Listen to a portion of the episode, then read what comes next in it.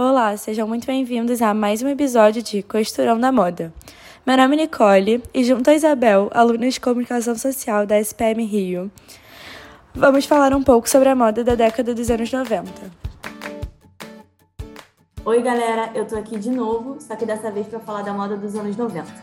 E ela não precisa ser muito observada para a gente perceber que ela tem ensaiado seu revival há algum tempo.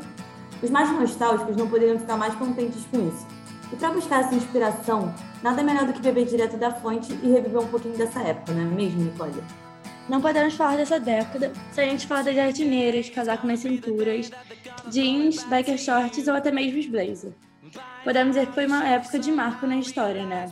Com diversos estilos de moda, do rap até mesmo até o minimalismo, que surgiu nos anos 90. Pois é, a moda dos anos 90, ela veio para se opor aos exageros e extravagâncias da época de 80. Das cores vibrantes, do excesso de acessório e misturas. Tudo isso foi deixado de lado. E o básico agora vai se tornar o foco. Então a gente tem roupas é, de cortes muito simples, com poucos detalhes e cores mais pastéis. O estilo tomboy para as mulheres surge nesse período, onde as roupas com cortes masculinos se tornam muito bem-vindos ao guarda-roupa feminino. A ideia do período foi construir um estilo que passasse ileso as tendências da moda. Empresas como Calvin Klein, Donna Karan, é, Armani foram referências dessa época. E o minimalismo caracterizou essa época tanto quanto. É, vimos ele na alta costura e abrindo espaço para produções mais básicas, como terninhos, calças sociais e até jaquetas jeans. Esse movimento popularizou na moda casual que veio a normalizar o uso de peças simples em qualquer tipo de eventos ou festas. Por exemplo, em festas com mulheres de preto e terninho. Também estariam tão elegantes quanto de vestidos extravagantes. Pois é, desse período, a gente considera muito a princesa Diana como referência. No episódio do Vestido da Vingança, sabe? Onde ela usou um vestido tubinho preto com decote e os ombros à mostra, em um evento produzido pelo Vanity Fair.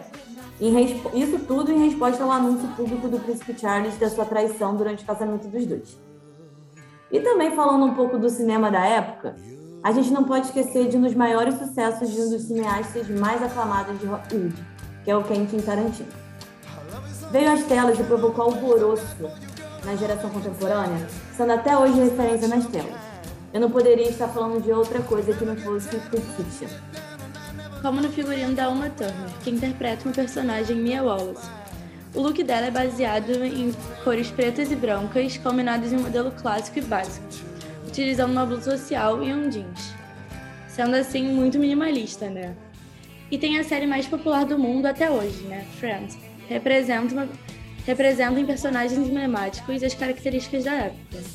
As ombreiras nos paletós, use o abuso das estampas xadrez, as camisas de botões, ao invés de camisetas nos figurinos de Chandler, Joe e Ross, os campeões dos looks masculinos.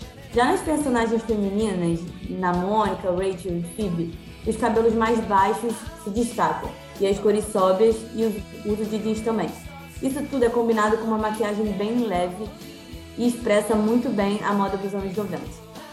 Já nos cinemas, além das obras que a gente já falou, nós temos outros clássicos, como Titanic, Uma Linda Mulher, Edward Mãos de Tesoura, Forrest Gump, Patricinhas de Beverly Hills, O Silêncio dos Inocentes e outros. E nas artes plásticas, podemos ver muito graf... muitos grafites surgindo nas ruas brasileiras, em especial em São Paulo, que até hoje é referência no cenário mundial de arte urbana. Há um rompimento na escola de modernismo propagada no início do século e redescobre críticas sociais e políticas, como feminismo e AIDS, etnia e ecologia, que se tornam pauta para várias discussões no mundo. Então, já no contexto político, a gente teve o colapso da União Soviética. Esse evento consolidou a globalização, o capitalismo global e a democracia. O término da, da Guerra Fria também reduziu consideravelmente o número de regimes totalitários ao redor de todo o globo.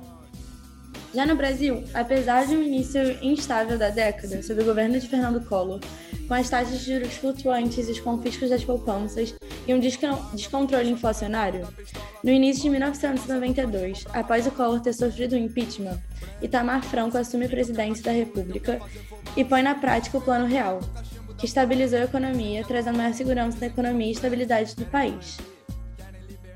E é isso, pessoal. Ficamos por aqui. E no próximo episódio a gente vai falar dos anos 2000, então fiquem ligados. Beijo!